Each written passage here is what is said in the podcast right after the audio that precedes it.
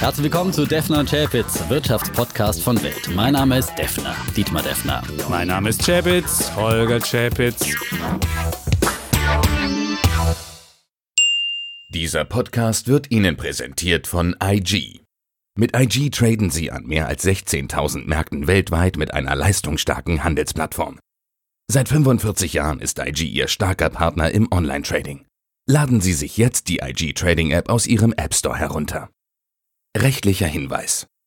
81% der Kleinanlegerkonten verlieren Geld beim CFD-Handel mit diesem Anbieter. Sie sollten überlegen, ob Sie verstehen, wie CFDs funktionieren und ob Sie es sich leisten können, das hohe Risiko einzugehen, Ihr Geld zu verlieren.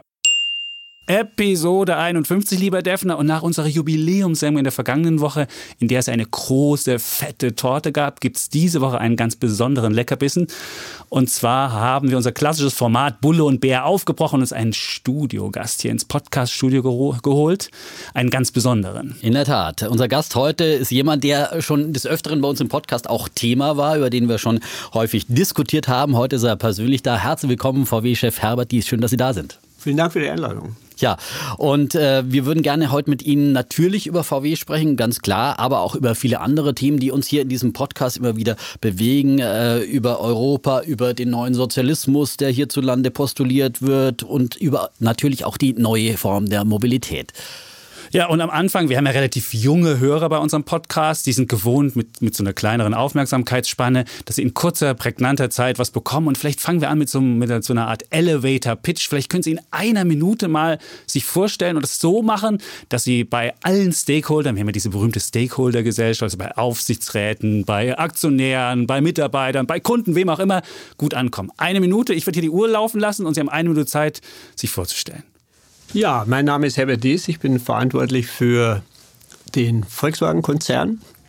Zwölf Marken im weltweit zum Thema Mobilität unterwegs und stark im Wandel begriffen. Äh, wir wollen die Klimaziele 2050 von Paris erreichen und wir werden die erreichen. Uh, unser Ansatz ist uh, zunächst uh, die Flotte zu elektrifizieren. Wir kommen mit extrem starken, attraktiven Elektrofahrzeugen in den nächsten Jahren. Der erste, der Audi e-tron, ist bereits im Markt. Er freut sich guter Nachfrage. Das sind fantastische Autos. Wir kommen 2020 mit einem breiten Programm an Elektrofahrzeugen und werden der Welt zeigen, dass Elektrofahrzeuge die richtige Lösung sind und einen deutlichen Beitrag schon in den nächsten Jahren leisten zu einer CO2-Reduzierung und zum Erreichen der Klimaziele. Das Unternehmen ist im Wandel, ist ein großes Unternehmen, 650.000 Mitarbeiter, ist eine kontinuierliche Herausforderung für uns alle mitzunehmen auf diesem Weg, der viele Fragen natürlich offen lässt, auch viele Risiken darstellt, aber bisher sind wir hervorragend unterwegs. So, die Tour ist abgelaufen, wunderbar, kompakt in einem einer Minute, Herr Dies. Äh, über all das wollen wir dann noch näher mit Ihnen reden, vor allem auch über E-Mobilität zum Beispiel. Aber erstmal wollen wir wissen, wie sind Sie da hingekommen? Wie sind Sie Chef von 650.000 Mitarbeitern geworden? Wie sah Ihre Karriere bisher aus? Ja, ich habe äh, Maschinenbau studiert, äh, eher Fertigungstechnik und äh, war an einem Forschungsinstitut für Automatisierung tätig und dann äh, fast neun Jahre bei Bosch, ein großer Zulieferer ein wichtiger Zulieferer, auch Technologieunternehmen, auch weltweit tätig und dann äh, knapp 19 Jahre bei BMW, auch ein großes Mobilitätsunternehmen das glaube ich auch sehr erfolgreich unterwegs ist und jetzt die letzten dreieinhalb, fast vier Jahre bei Volkswagen zunächst zuständig für die Marke VW und jetzt für den Konzern. Und oft lernt man ja aus Fehlern am meisten. Aus welchem großen Fehler in Ihrer Karriere haben Sie sehr viel gelernt? Was war Ihnen da eine wichtige Lehre? Ja, ich glaube, die, die größten Lernschritte habe ich gemacht, dadurch, dass ich viele unterschiedliche Aufgaben bewältigen durfte, auch viele Automobilkrisen schon hinter mir habe. Ich war im Zulieferergeschäft bei Elektromotoren, Elektromaschinen in der Strategie, habe dann die Marke Mini in äh, England äh, mitgeholfen, wieder zum Leben zu erwecken, äh, auch äh, M&A-Projekte äh, gemacht, damals mit dem Abverkauf von Rover, Land Rover von BMW, war dann bei BMW für die Motorradsparte Sparte zuständig, einige Jahre eine sehr emotionale Zeit, auch eine gute Schule für ein weltweites Geschäft, für eine Marke in einem, in einem kleinen Segment, aber doch weltweit tätig. Mhm. Aber gab es so einen konkreten Fehler, wo Sie sagen, das war mir wirklich eine wichtige Lehre? Das kommt jetzt ein bisschen spontan die Frage. Ich konzentriere mich eigentlich nicht so sehr auf meine Fehler, sondern versuche die in der Zukunft zu vermeiden. Das war mhm. ein komplexes Programm. Mit Sicherheit habe ich viele ja, Fehler ja. gemacht. Vielleicht, ja. vielleicht fragen wir mal so rum. Was wissen Sie heute, was Sie schon gerne am Beginn Ihrer Karriere gewusst hätten? Ich bin mir gar nicht sicher, ob so viel Wissen manchmal hilft. Ich war immer sehr engagiert, sehr überzeugt, äh, ähm, sehr aktiv, äh, habe immer in die Zukunft geguckt äh, und das hat mich vorangetrieben. Ich bin mir gar nicht sicher, ob zu viel Wissen äh, hilft beim Vorankommen. Aber vielleicht, Sie haben ja drei Kinder, ich habe auch zwei Kinder. Wie schaffe ich es vielleicht, dass meine Kinder auch mal auf so einer C-Level-Ebene, also auch mal CEO, CFO oder was auch immer werden können? Kann man den Kindern da irgendwas beibringen, dass sie in, ihre, in solche Fußstapfen treten können? Also ich habe es nicht versucht, ich halte es auch nicht für wesentlich. Ich glaube, jeder muss äh, dies, den Weg wählen, in dem er glücklich wird und das gilt für meine Kinder auch.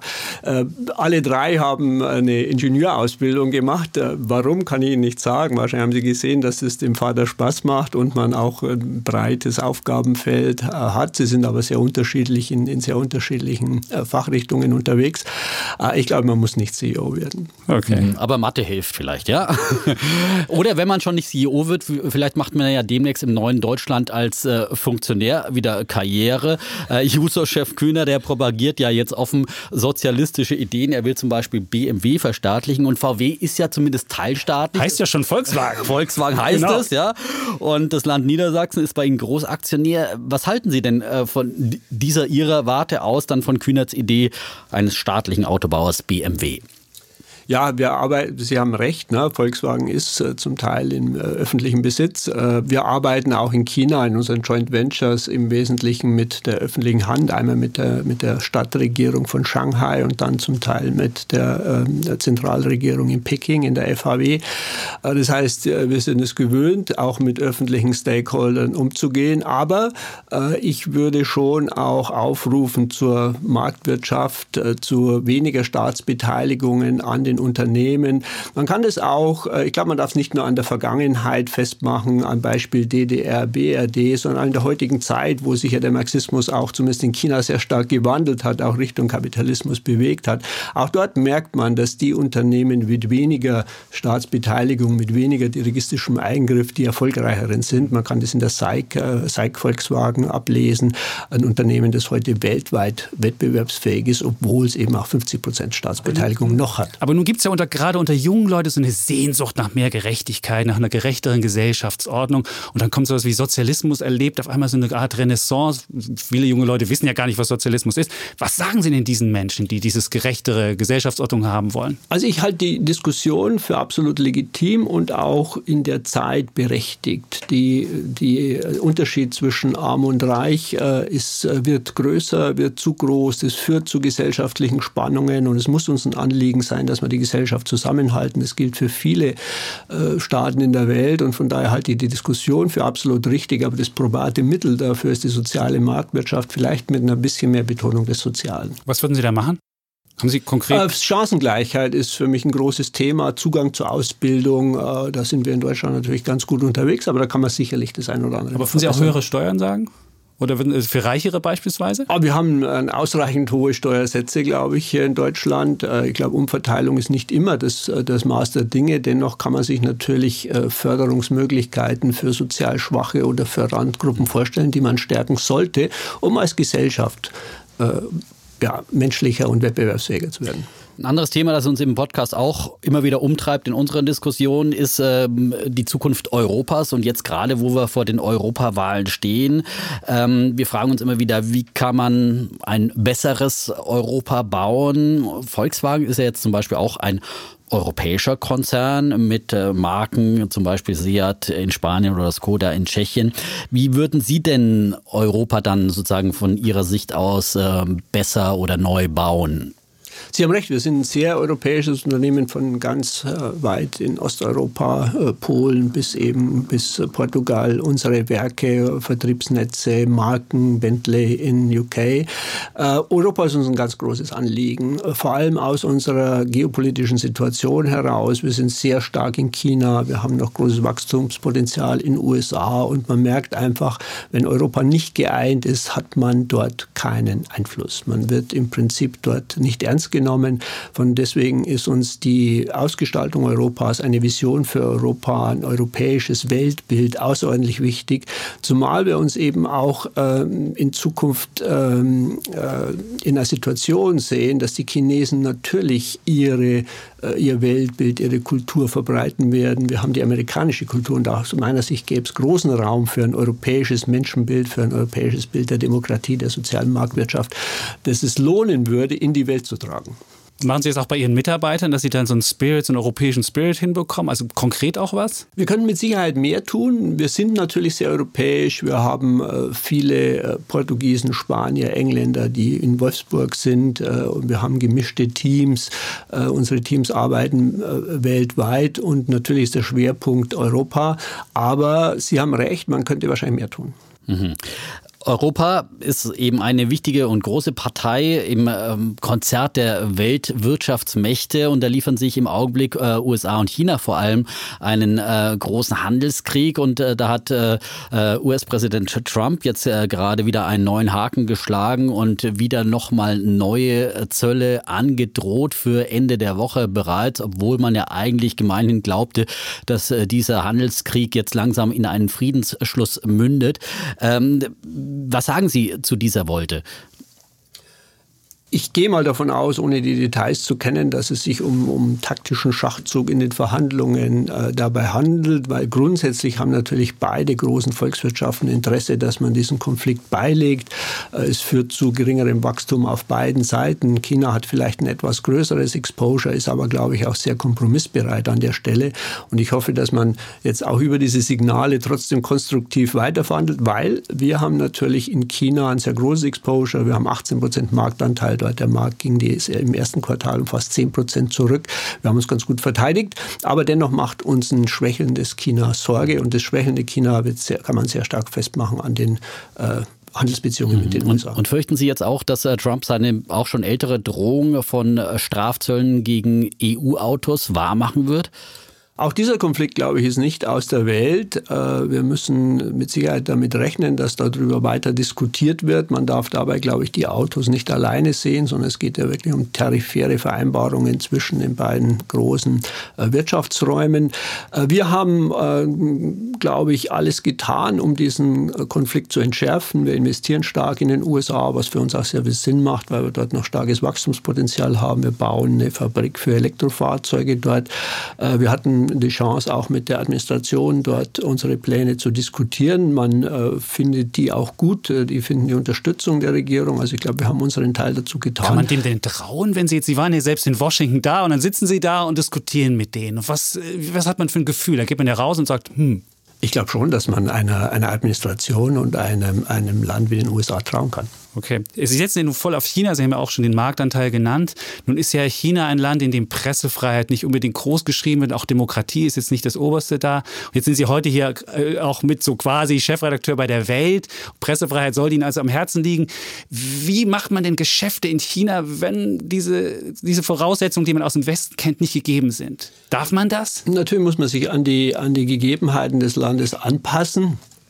Äh, das bleibt, äh, äh, man muss das akzeptieren, wenn man, aber da die Frage, die Sie ja stellen, sollte man in diesen Ländern Geschäfte machen? Aus meiner Sicht ja.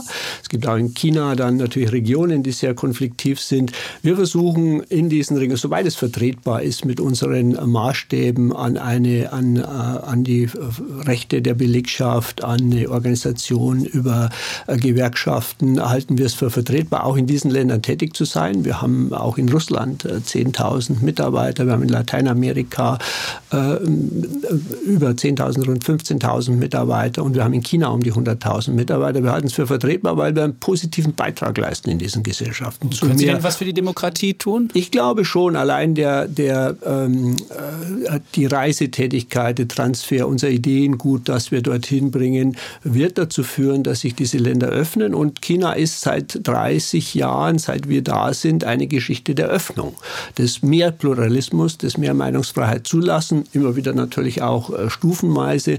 Und von daher stehen wir zu unseren Engagements und glauben dadurch auch. Ein Präsident auf Lebenszeit einem Präsident auf Lebenszeit? Ist das Öffnung, Demokratisierung? Ja, aber ich, ich, wir dürfen uns, glaube ich, nicht anmaßen, dass wir aus der Wirtschaft heraus äh, die Regime dort äh, diskutieren oder auch verändern können. Das, glaube ich, nicht unser Ziel, aber wir können Beitrag leisten zu einer Weiterentwicklung der jeweiligen Gesellschaften und der sozialen Strukturen. Okay. Kommen wir zu einem anderen Thema, Klimaschutz. Sie hatten ja schon in der Anmoderation gesagt, dass VW im Jahr 2050 klimaneutral arbeiten will. Wenn man die jungen Leute sieht, die jeden Freitag auf die Straße gehen, würde man sagen, so lange hat die Welt keine Zeit. Warum erst 2050 und können Sie nicht noch mehr tun? 2050 ist für uns ein extrem anspruchsvolles Programm, das zu erreichen.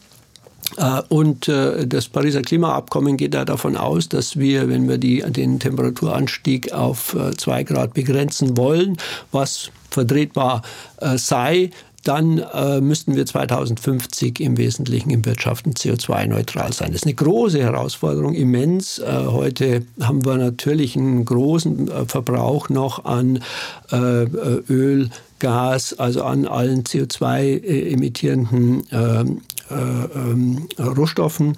Äh, und damit ist diese Herausforderung immens. Sie bedeutet für uns, dass wir bis 2030 äh, etwa 40 Prozent Elektrofahrzeuge absetzen hier in Europa, was eine große Herausforderung ist. Ne? Wir wollen etwa im nächsten Jahr um die 5 Prozent 2020, 2021 und dann 15 bis 20 Prozent 25 und bis 2030 dann. Das bedeutet, dass wir bis dahin eben auch einen starken strukturellen Wandel ähm, begleiten müssen. Ne, dieser Wandel bedeutet, dass wir die Hälfte unserer Motorgetriebefabriken schließen oder umwandeln müssen bis dahin, über den demografischen Wandel äh, umbauen. Das bedeutet, dass wir ganz andere Wertschöpfungsstrukturen aufbauen, sehr stark in Batteriezellen mit investieren.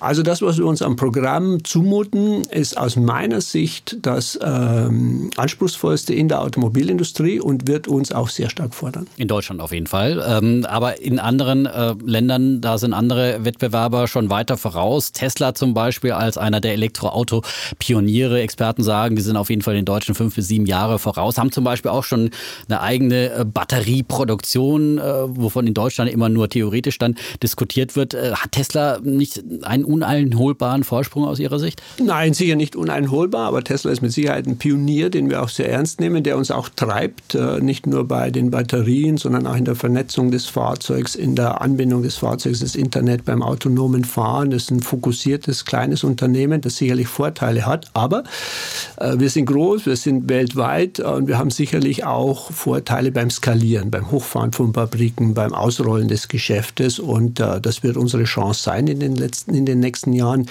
die wir auch nutzen wollen. Aber wird, werden Sie eher die technologische Führerschaft von Tesla bekommen oder wird Tesla zuerst die Produktionsexzellenz, die Sie ja mitbringen, die Sie auch ja angesprochen haben, wer wird als erster da, da gewinnen auf diesen Das Gebieten. beschreibt das Rennen ja, genau, sehr das genau. Wir werden gewinnen. Sie werden gewinnen. Sie haben ja gesagt 50-50, dass die deutschen mal die deutschen Autohersteller in Zukunft noch eine große Rolle spielen. 51, 59. Okay.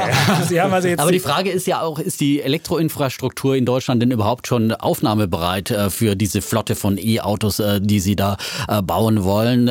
Da hat jetzt Ihr LKW-Vorstand Rentschler davon gesprochen, dass es schwierig sein könnte, wenn man jetzt sehr viele Elektrobusse. Vom Blackout hat er gesprochen. Start genau. bringen könnte. Wie sehen Sie das? Ja, so wie Tesla eben auch ein Beispiel ist, dass Elektrofahren funktioniert, auch quer durch Europa oder quer durch die Vereinigten Staaten, gibt es bei den LKWs ja auch Modelle. Es gibt äh, Chengdu zum Beispiel, gibt es keine verbrennungsgetriebenen Busse mehr. Der ganze öffentliche Nahverkehr ist umgestellt, 100% elektrisch und es funktioniert. Natürlich muss man dafür auch Infrastruktur aufbauen und das wird sicherlich ein einzelner Hersteller nicht schaffen, sondern da bedarf es eines, gesellschaftlichen Commitments, das diesen Umbau mitträgt. Sie setzen jetzt mit dieser Elektrooffensive alles auf eine Karte.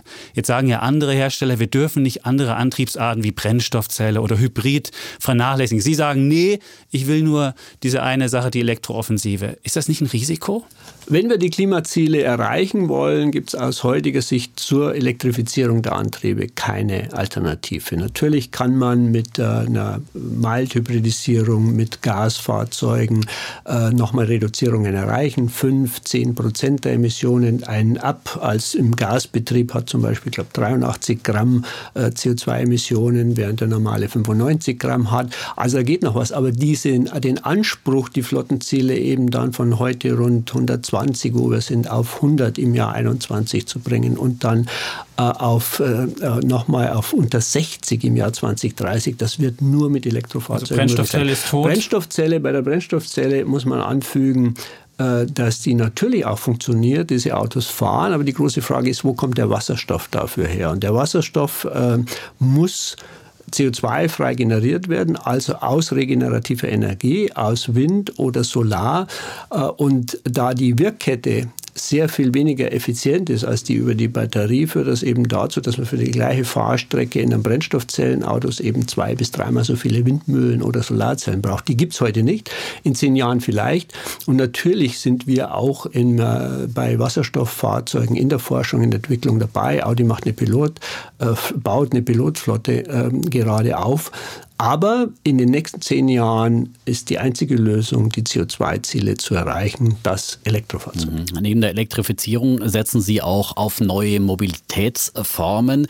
Da haben Sie gerade ein Experiment für neue Mobilität in Hamburg gestartet, ein Sammeltaxi namens Moja, also ein Pooling-Taxi. Aber schon gibt es da wieder rechtlichen Ärger. Da hat ein Verwaltungsgericht jetzt die Anzahl der Shuttlebusse vorerst auf 200 begrenzt, um Taxifahrer zu schützen. Sind die Gesetze sozusagen hierzulande ein wirklicher Wettbewerbsnachteil, um solche neuen Mobilitätsformen auch im Wettbewerb mit den großen internationalen, zum Beispiel wie Uber, die jetzt in dieser Woche an die Börse gehen, äh, zu entwickeln, äh, weil die anderen Konkurrenten eben andernorts viel freier experimentieren können auch? Mobilität in der Stadt, glaube ich, ist eine große Herausforderung. Erstmal haben die, haben die Städte einen großen Mobilitätsbedarf. Äh, Städte entwickeln sich nur durch äh, Mobilität, indem Leute in die Stadt rein ihre Geschäfte tätigen, zur Arbeit fahren, äh, nachts oder abends die Stadt wieder verlassen oder dort kulturellen Engagements nachgehen. Die Stadt braucht Mobilität, möglichst viel, damit sie gedeihen kann. Und wir sind in vielen Städten da heute am Limit, was die Verkehrsdichte und natürlich auch die Umweltbelastung Belastung durch die Verkehrsmittel angeht. Das Auto wird äh, auch weiterhin eine große Rolle spielen. Das Auto wird CO2-frei sein, wird sehr nachhaltig sein, sehr convenient. Es wird wissen, wo der freie Parkplatz ist. Und man kann also auch viel Verkehr mit dem modernen Auto vermeiden. Aber der Flächenbedarf bleibt. Und der Flächenbedarf liegt einfach daran, dass man für um eine Person zu transportieren, die Besetzung des Autos heute in der Stadt ist 1,1 Personen, in manchen Städten 1,2. Das heißt, man braucht 20 Quadratmeter, um eine Person durch diese Stadt zu transportieren. Daran gilt es zu arbeiten. Und natürlich, wenn man zu einer höheren Belegung kommt, und das ist genau der Ansatz mit Moja in einem Elektrofahrzeug, äh, Fahrzeug, das voll vernetzt ist, eben die Belegung zu erhöhen. Wenn man statt auf diesen 20 Quadratmetern eben statt einer Person drei oder vier oder fünf oder jetzt in guten Fällen auch sechs Personen transportieren kann, die einen großen Teil des Weges teilen, dann leistet man wirklich einen Beitrag zu mehr Nachhaltigkeit und Umweltschutz. Deswegen lohnt sich das Engagement. Das ist bei uns ein Testbetrieb in Hamburg, der auch sehr positiv äh, bereits äh, angenommen wird von der Bevölkerung. Und ich glaube, es lohnt es einfach, diesen Versuch zu machen. Äh, die Diskussion natürlich mit äh, den äh, Taxifahrern und sonstigen Stakeholder, Stakeholdern sind zu führen.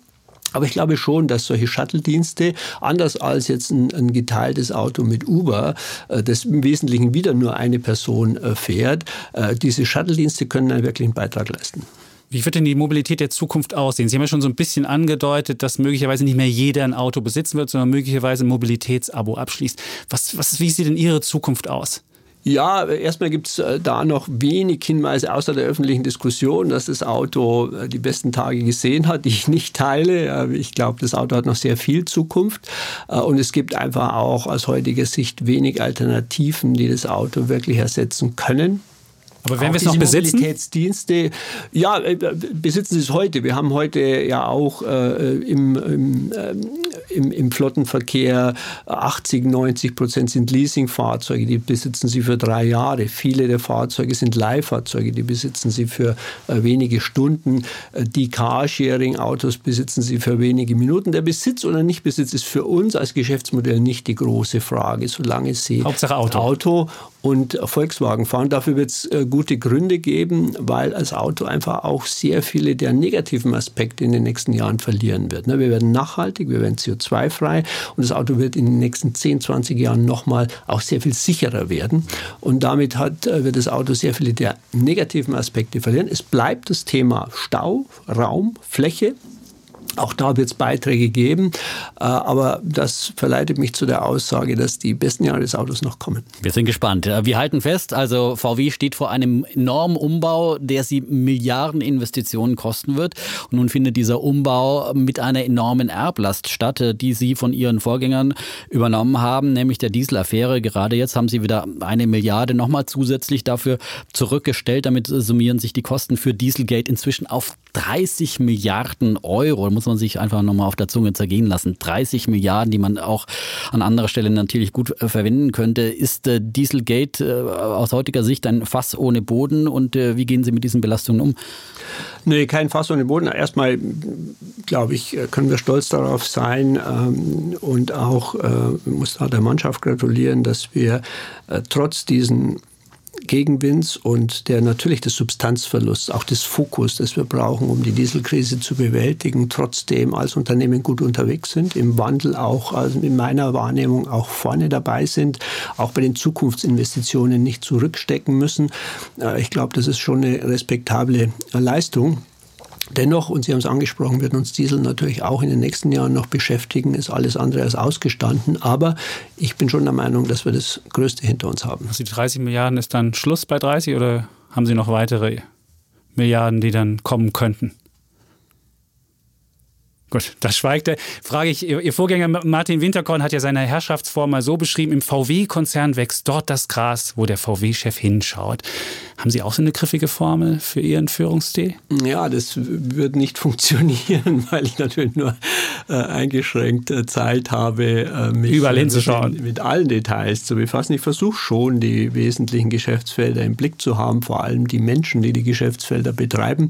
Aber ich muss sagen, ich verlasse mich eigentlich auf die hm. Menschen, die, der, die die Geschäftsfelder Aber nun wird Ihnen ja so ein bisschen so ein autoritärer Führungsstil nachgesagt, Kostenkiller oder knallharter Verhandlungspartner. Passt das noch in so eine Welt, wo ja eher Ideen kreiert werden müssen, wo es darum geht, in Kooperation und nicht, wo man seine Zulieferer Kosten drückt, sondern wo man eigentlich mit den Zulieferern zusammenarbeiten muss, um die Zukunft zu gestalten? Ja, das ist ein falsches Bild. Das, das ist, sind Sie nicht, sind kein Autoritärer? Nein, das bin ich nicht. Okay. Aha.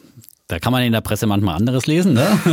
Da ist von harten Konflikten auch mit dem Betriebsrat die Rede. Wie würden Sie Ihr Verhältnis zum äh, Betriebsratschef Osterloh bezeichnen? Ja, durchaus natürlich in den einzelnen Positionen manchmal abweichend, aber in einer konstruktiven, lösungsorientierten Gesprächsatmosphäre. Mhm. Darüber haben wir übrigens auch schon mal bei uns im Podcast ja. diskutiert und äh, wir wetten dann immer bei uns im Podcast und dann hat Kollege ähm, Chapitz äh, mir die Wette vorgeschlagen, dass Sie Ende dieses Jahres 2019 nicht mehr im Amt sein werden, weil Sie ja so ein knallharter Kerl und so ein knallharter Sanierer. Herr Chapitz, können Sie nochmal wetten? ja, ja. Nein, nein, nein, also und jetzt wollte ich von Ihnen einfach wissen, werde ich meine Wette gewinnen? Also in diesem Jahr liege ich insgesamt in meinen Wetten gut oder ja. wie, wie, wie, sehen Sie die Chancen, dass ich gewinne? Ich würde den Einsatz erhöhen. Ich würde, ich würde jetzt erheben, ist er in fünf Jahren noch da und lass uns dann über den, über den den, in das Ratio, Ratio okay. praktisch 1 zu 100, okay. vielleicht steigt da ein. Und in fünf Jahren ja? haben Sie ja fast das Rentenalter schon, das deutsche Rentenalter fast schon erreicht. Also Sie würden sagen, in fünf Jahren sind Sie immer noch. Es ging darum, dass ja auch Herr Lopez und Herr Berner, alle diese Kostenkandidaten sind ja bei VW irgendwann gescheitert. Ja, und deswegen, Sie mich falsch das war die Ich bin ja kein Kostenkandidat. Ach, das sind Sie gar nicht. Gut, okay. Also Sie würden sagen, der Defner hat recht. Glauben Sie, er müsste noch eine andere Wette besprechen. Eine andere, wenn Glauben auf die VW-Aktie. Nee, nee, nee. Ich würde sagen, ich würde gerne auf die VW-Aktie wetten. Gut. Wird die VW-Aktie Ende des Jahres, sagen wir mal, 10% höher stehen als heute? Wir haben hier den VW-Kurs bei 154 54 ist sie jetzt? Also auf eine Prozentzahl äh, lege ich mich nicht fest, aber die Volkswagen-Aktie, und das wird ja auch von vielen Kollegen von Ihnen so gesehen, ist eine der Aktien mit dem größten Potenzial im DAX. Wir sind gut unterwegs. Sie ist zurückgeblieben in den letzten Jahren auch. oder, oder machen wir doch die Wette, wird, der, wird die VW-Aktie äh, zum Jahresende besser sich schlagen ab als, heute als, als der, DAX? DAX? Das ist doch eine, eine, das eine gute, Wette. gute, Wette. Auch da kann ich äh, schwer eine Prognose abgeben, hm. weil das hängt natürlich immer an, auch von, von Sektorentwicklungen ab. Aus meiner Sicht hat die VW-Aktie eines der größten Potenziale im DAX und weltweit. Okay, ich bin der Bär, also der Pessimist ich würde dagegen jetzt wetten. Und auch die letzte, letzte Wette, die wir auch machen, Tesla. Wird Tesla überleben? Glauben Sie das? Ich hoffe, dass Tesla über, überlebt, weil es natürlich für uns Ansporn und Antreiber ist. Prima. Okay, also ich wette jetzt mal auf die VW-Aktie, sagt, die schlägt ja? sich besser als der DAX bis Ende des Jahres. Das ist eine Wette zwischen uns beiden und Sie wetten auf Ihre fünfjährige Amtszeit und wir kommen dann. Haben wir schon einen Wetteinsatz vereinbart eigentlich? Nein. Prima, dann bedanken wir uns. Gut, wir bedanken uns ganz herzlich. Wir haben noch ganz kurz, wenn Sie noch kurz bei uns bleiben, eine kleine Einkündigung in eigener Sache, denn wir verlassen unser Podcast-Studio und nehmen am 20. Mai zum ersten Mal live vor Publikum auf und zwar in Hamburg auf dem Otto Campus. Genau, und dann kann man mitmachen und zwar www.welt.de-dudes. Da gibt es dann die Teilnahmebedingungen, kann man eine Mail schreiben und sich bewerben, da live dabei zu sein. Genau, einfach eine Mail schreiben an wirtschaftspodcast.welt.de. Ansonsten sagen wir wie immer Tschüss und Ciao. Wir bleiben Bulle und Bär, Defner und Chapitz. Und dies. das komme ich noch mit ja, drauf. Wunderbar. Sehr schön. Denise, wunderbar. Dieser Podcast wurde Ihnen präsentiert von IG.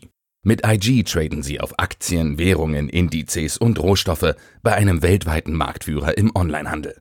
Verlassen Sie sich auf 45 Jahre Trading-Expertise. Laden Sie sich jetzt die IG Trading App aus Ihrem App Store herunter. Rechtlicher Hinweis. 81% der Kleinanlegerkonten verlieren Geld beim CFD-Handel mit diesem Anbieter. Sie sollten überlegen, ob Sie verstehen, wie CFDs funktionieren und ob Sie es sich leisten können, das hohe Risiko einzugehen, Ihr Geld zu verlieren.